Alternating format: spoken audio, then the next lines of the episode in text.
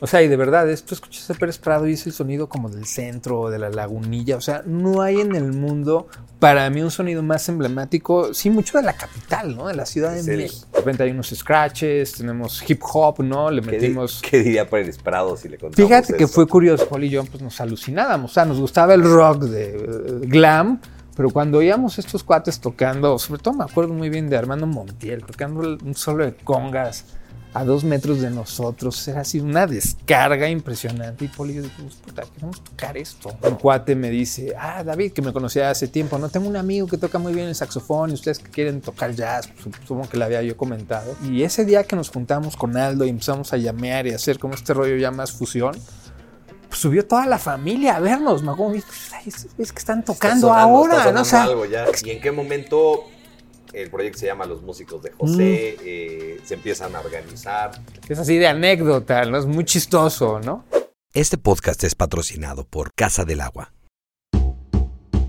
Jazz en las rocas. El jazz no es para conocedores, es para quien lo quiere escuchar. David López Boyer, guitarrista. Aquí mismo. Bienvenido. Muchísimas gracias, Eh, Jordi. Un gracias por estar acá. Disculpa, me rompí Sí, un estoy ligamento vistiéndome. Ya estamos grandes. Eh, te puedo ofrecer un roncito en las sensacional, rocas. sensacional. ¿Ron añejo o añejo cristalino? Este, yo creo que añejo, Jordi, vamos a... pusimos ya serios. Pues, no sé si hayan oído, yo creo que sí, si han vivido en México en los últimos 20 años, Sí. eh, o algo un poco, a lo mejor menos. Hasta más. Hasta más. A los músicos de José.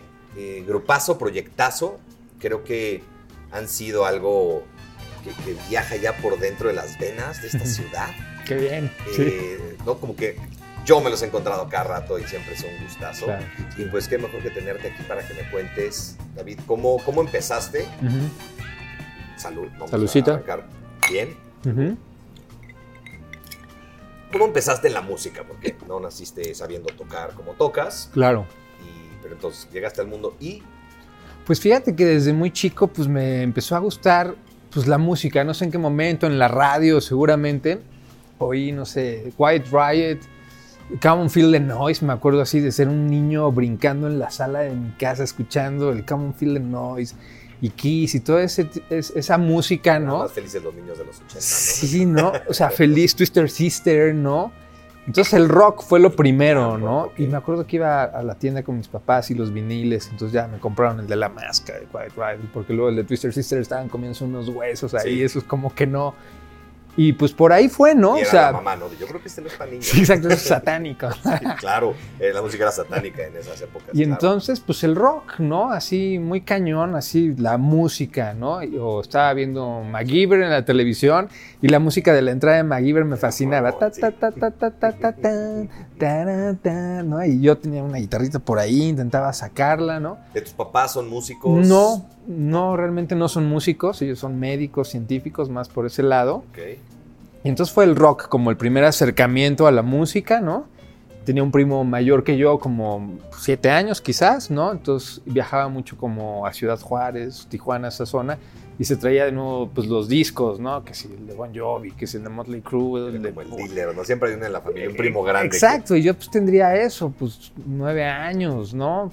Tipo, algo así, yo oía eso, entonces me gustaba y entonces jugaba que tocaba la guitarra y...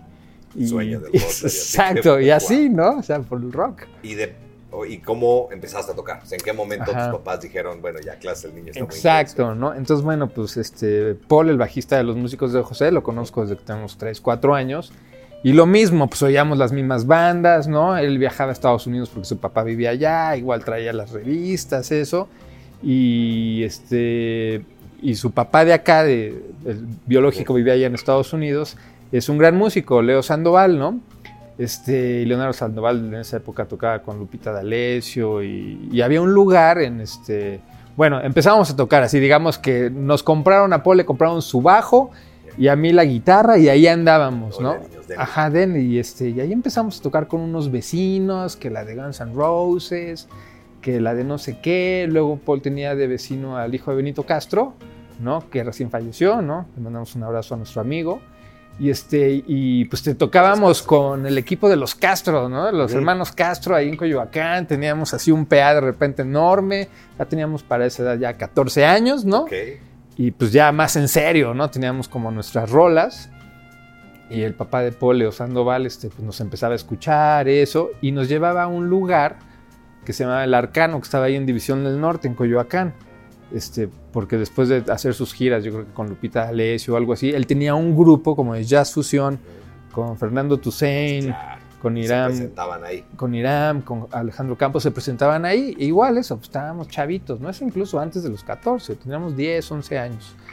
Y nos llevaba ahí y pues Paul y yo pues nos alucinábamos. O sea, nos gustaba el rock de eh, glam, pero cuando oíamos estos cuates tocando, sobre todo me acuerdo muy bien de Armando Montiel, tocando un solo de congas a dos metros de nosotros, era así una descarga impresionante. Y y yo dijimos, puta, queremos tocar esto, ¿no? No hay de otra, ¿no? Sí, esto está increíble, ¿no? Nos volaba la cabeza. Entonces, más o menos ahí mis recuerdos organizándolos es por ahí, ¿no? Este, como entre el rock, este acercamiento con el jazz, el jazz fusión, ¿no? Este, ya luego, pues mis papás ven que me gusta mucho la onda, ¿no? Este, y finalmente, pues me meto a estudiar música, a la Escuela Superior de Música, ¿no? Este, conocemos a Aldo, que es el saxofonista de la banda, y así empezamos, ¿no? O sea, Se fue dando. se fue dando. ¿Y en qué momento el proyecto se llama Los Músicos de José? Mm. eh, se empiezan a organizar. Claro. Este Aldo lo conocemos cuando yo tenía 15, 16 años y él 15 en el CCH Sur. Un cuate me dice, ah, David, que me conocía hace tiempo, no tengo un amigo que toca muy bien el saxofón y ustedes que quieren tocar jazz, pues, supongo que le había yo comentado, pues ve a verlo y me quedé de ver con él ahí, este, pasé ahí la, la superior de música, él ya estudiaba ahí, fuimos a mi casa a ponernos groovies, ¿no? Ujú. que eso no, no puede mentirse, ¿no? No, no de- se puede negar. Claro. Y este, y- y hicimos tremenda química ahí con Aldo, y llegó Paul, ¿no? Este, teníamos un cuate que cantaba como los covers de rock que tocábamos, le dijimos que se pasara a la batería, resultó ser un buen baterista. Y este, ahí empezó, a- empezamos a llamear. Y, este, y siempre habíamos ensayado en la casa de Paul, ahí en la calle de Londres, en Coyoacán, casa de sus abuelos, en un cuarto de arriba de azotea, ¿no? Pues desde los 13 años, ¿no? Y ese día que nos juntamos con Aldo y empezamos a llamear y a hacer como este rollo ya más fusión, pues subió toda la familia a vernos. Me acuerdo, güeyes que están tocando Está sonando, ahora, ¿no? O sea. ¿Qué están haciendo? Por parte de la familia de Paul, pues son los Macari, que también Janet Macari, Blen Macari, son músicos, es una familia ahí sí de músicos. Subieron y dijeron, estos güeyes ahora sí ya están como que intentando hacer algo Ok. más propositivo, ¿no?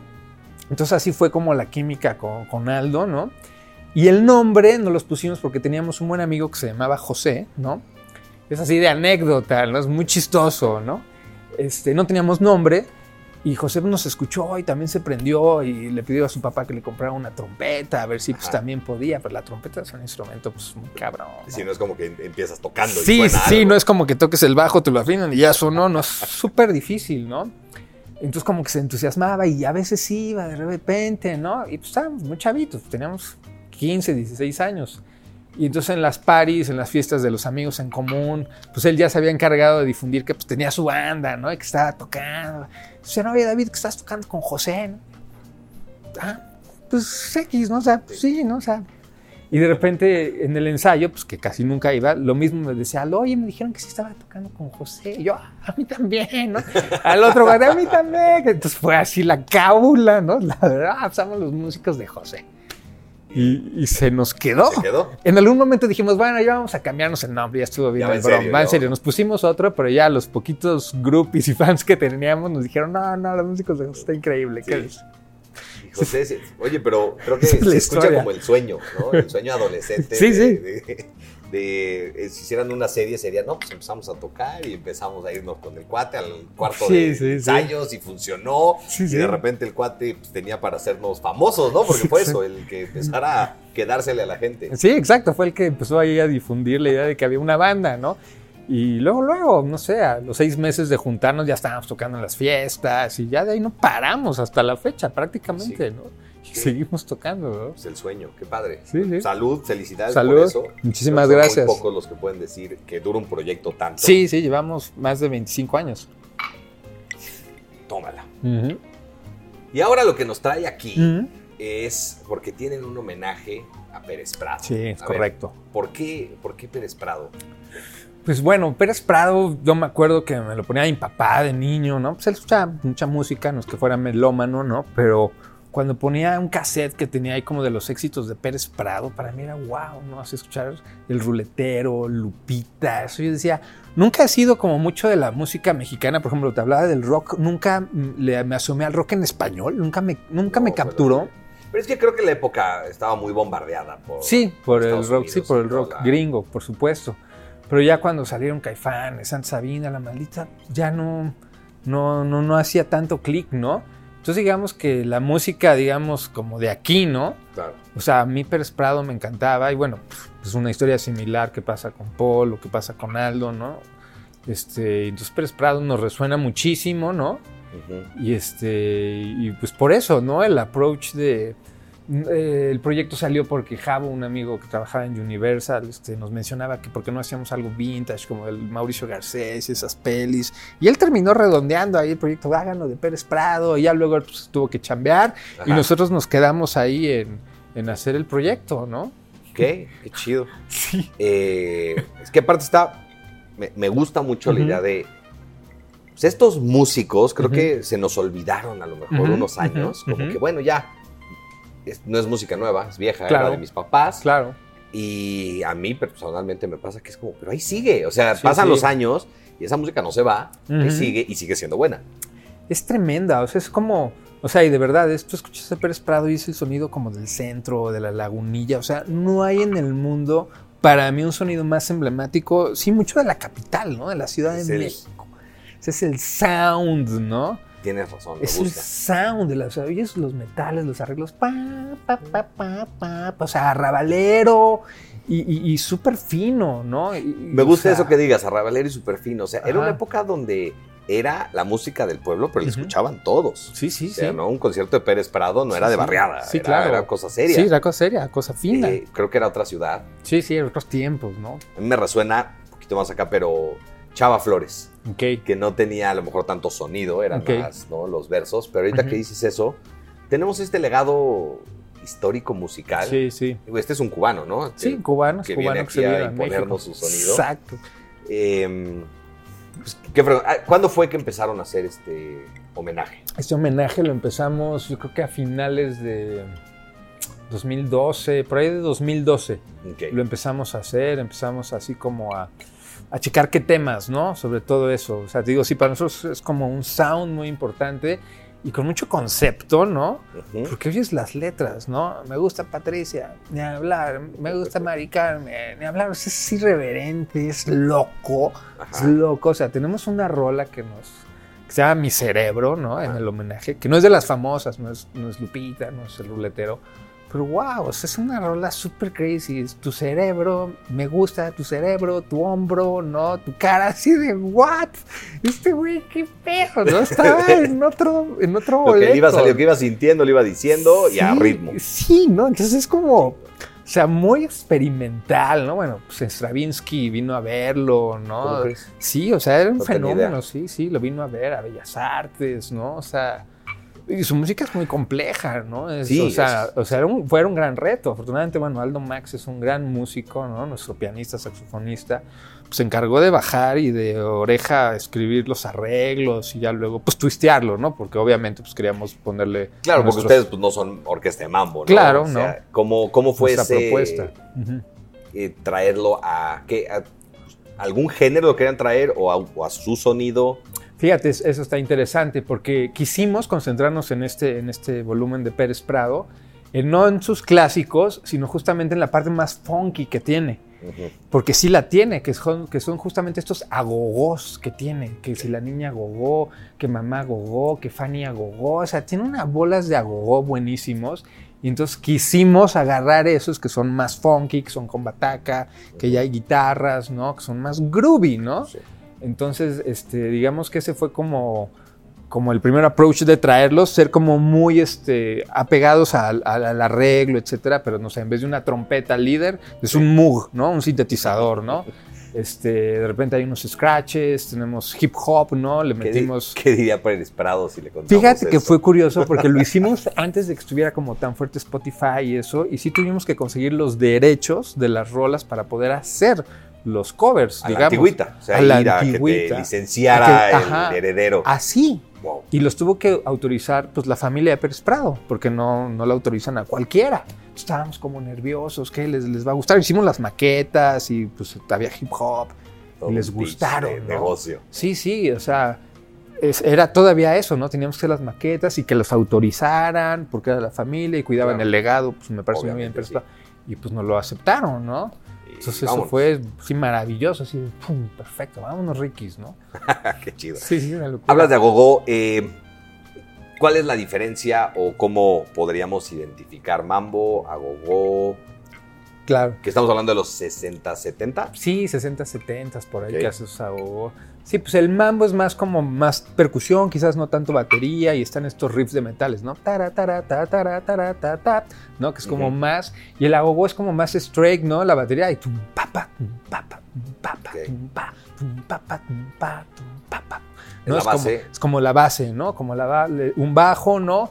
Y, este, y cosas locas arriba, ¿no? El, el, el Pérez Prado diciendo mamá, gogó, Fania, gogó, cosas locas y un solo ahí de trompeta impresionante, ¿no? Entonces sí es diferente, ¿no? Ok. Se siente diferente, es como el agogó de los 60 ¿no? Sí, ¿no? Porque está como Sí. hecho para bailarse Sí, para, diferente. para bailarse diferente, no es tan afro, ¿no? Mm, Como, ok. como, como el mambo, ¿no? Que es increíble, ¿no? Toda esta parte de percusión, así, tiene cosas súper afros también, ¿no? Me gusta, no es tan afro. Sí, sí. Bien, ahora, recomendaciones. Vamos a empezar con esta etapa. Perfecto. Eh, alguien que quiere entrarle, por lo general preguntamos aquí a alguien que quiere entrarle al jazz. Ok. Si me puedes dar una del jazz. Ujú. ahorita, ahorita nos volteamos al mambo y al agogo. Pues el obligado para mí pues, es Miles Davis, ¿no? O sea, así como Miles Davis es, o sea, como dices, si quieres entrarle a jazz, o sea, a lo mejor Ned Coleman no, o algo así, ¿no? Pero, pero si quieres este, que te gusta, a lo mejor Exacto. Ned Coleman pero un, inicio. pero un Miles, ¿no? Así que, pues, órale, ¿no? Así que obviamente es súper variado, ¿no? ¿Alguna enorme. etapa de Miles que A mí, a mí me encanta el eh, Miles in the Sky, ¿no? Con Herbie Hancock, con George Benson por ahí. Es el primero, de hecho, que graban así como de jazz Herbie Hancock con Rhodes. Sí, a mí el Rhodes sí, me más. encanta, ¿no? Sí. Súper acidón, ¿no? Pero pues muy complejo, muy bueno, me gusta mucho eso. Y bueno, el Kind of Blue, que es, ese lo pones y ese va a sonar bien siempre hasta Es como el amigo que cae bien a donde le lleves, Exacto. ¿no? O sea, no hay, no hay situación donde no funcione. 2080 va a sonar actual eso, va a sonar así, es, es- bueno, es impresionante ese disco. Sí, joya. Yo creo que para introducirse al jazz. Chidísimas. Ahora, de, eh, pues, de lo tuyo, mambo, agogó, bueno, de lo que estamos platicando. Sí, claro. ¿Por dónde podríamos entrarle a toda esta Pues, pues desde luego, pues sí es obligado, pues, pues Pérez Prado, ¿no? O sea, por algo le llaman el rey del mambo, ¿no? Supongo que pues Benny Moré, todas estas corrientes cubanas, es una fusión, ¿no? Sí. Pero como te digo, o sea, Pérez Prado es como, tiene un sonido característico para mí, de la Ciudad de México, chilano, a pesar de que el güey ha sido cubano, o sea, creció aquí, hizo su carrera, bueno, digamos, Pero es que musical, ¿no? Hasta esos, los chilangos son los, no, eran Sí, los que venían de fuera y no hacían casa acá. Claro. Pues ese es un verdadero Es un verdadero de- chilango. de La Habana y hago mi nombre acá. Sí, sí. ¿Alguna canción, eh, disco concierto? Pues a mí me parece fuera de serie el disco de Pérez Prado, este concierto para bongo y orquesta de Pérez Prado. Uf, es una locura. Ahí tienen varias a gogo justamente. De ahí sacamos algunas para nuestro homenaje. Tiene justamente el concierto para bongo y orquesta que tiene su fantasía. Es como un concierto académico, pero de bongo, ¿no? Es brutal, tiene sus movimientos ahí marcados. Eso sí es una obra de O sea, arte. ¿no? digno de Bellas Artes. Sí, más. sí, digno de Bellas Artes. O sea, sí, es un- sí son unas son unas piezas musicales, ¿no? Y con una herencia afro, ¿no? Qué. Maravilloso, ¿no? Entonces creo que en ese disco con- condensa esta parte afro, esta parte mambo y la parte agogó, ¿no? Groovy. A escucharlo. Sí, sí. Y ahora, para cerrar, algo que esté pasando actualmente en el mundo de la música que te llame la atención, que quieras recomendarnos para que sigamos. Ok, a ver qué estaré escuchando ahorita. Pues sí, escucho muchas cosas todo el tiempo. Por eso les pregunto a los músicos, porque de ahí viene lo bueno. Claro, pues mira, me gusta mucho el tema este que eh, en Estados Unidos realmente el funk permea mucho el mainstream, ¿no? Eso me encanta, ¿no? O sea, que puedas escuchar un Bruno Mars, un Anderson Park, ¿no? Que es mainstream allá, pero es funk, es soul. Y no nada más eso, son güeyes que están tocando y están tocando súper cañón, ¿no? Son muy buenos músicos. Son excelentes músicos y toda su base es el rhythm and blues y el funk. Entonces digo, si la gente quiere asomarse a algo así como, ay, que no tenga que, ¿qué, qué dijo? ¿Cuál fue el nombre que dijo? De qué? O sea, Bruno Mars, lo último que ha hecho con Anderson Park es... Me gusta que menciones Es Anderson Paak, que digo, sí. Bruno Mars creo que es muy, muy Sí, famoso. claro. Anderson Paak no Sí, no necesariamente tanto, tanto, musicazo, de de su Tiny Desk es, un- es muy bueno. Es brutal, claro. Y a mí me sorprendió. Yo lo conocí antes de que hiciera la colaboración con Bruno Mars. Y cuando empecé a oír eso, como, bueno, o sea, se hizo, pues, mainstream. Se, potencializó, sí, está, está muy cañón, lo vi que ¿no? también tocó en el Super Bowl con Exacto. Dre y con Snoop Dogg. Exactamente, sí, ahí. en las drums, Sí, ¿no? o sea, es un personajazo. Sí, es un Yo creo que no tiene la fama, a pesar de que es muy grande, Sí. no tiene la fama que se merece. Sí, sí, ¿no? Y yo creo Gran que ahí va, pero pues que pueda hacer, te digo, ese tipo de cosas. El mismo Mark Ronson me gusta muchísimo, Eh. ¿no?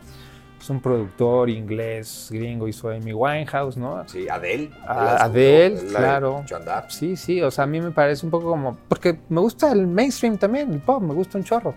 Este, disfruto mucho eso, ¿no? Entonces creo que tiene unos documentales, Mark Ronson por ahí de, de grabación, de revers, buenísimos, muy finos, ¿no? Entonces yo creo que son tipos que están ahí accesibles, que es el mainstream, y dices, wow, ese es un mainstream lleno de groove, lleno de sound, buenas, buenos músicos, que se está grabando, no es en la computadora, son bateristas, son guitarristas, son bajistas. Y no porque la hayan reventado quiere decir que, Que sea- no son malos, que son malos músicos. Sí, que, o que sea un pop chafa, Sí, ¿no? Por algo son. Ajá. esos Nombresotes que mencionas, tarea que nos dejas. Sí, sí. Me gusta. Pues, eh, ¿dónde podemos encontrar más de lo que estás haciendo?